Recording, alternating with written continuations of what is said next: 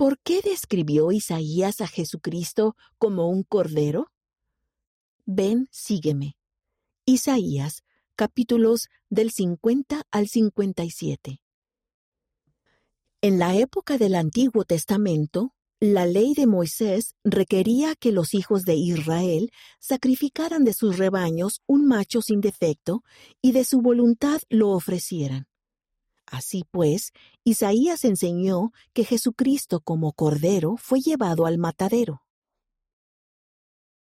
Muchos símbolos del Antiguo Testamento, como el sacrificio de animales, tienen por objetivo recordarnos al Salvador.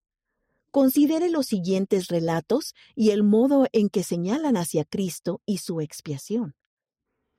La profecía de Enoc sobre el Cordero muerto desde la fundación del mundo.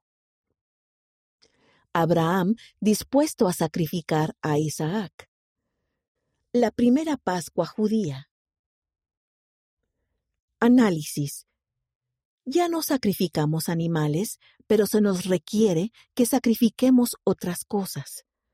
Considere estas preguntas al analizar los sacrificios modernos. ¿Qué nos pide el Señor que ofrezcamos como sacrificio? Véase tercer libro de Nefi, capítulo 9, versículo 20. ¿Qué promete el Señor a cambio de este sacrificio? Véase Doctrina y Convenios, sección 21, versículo 9.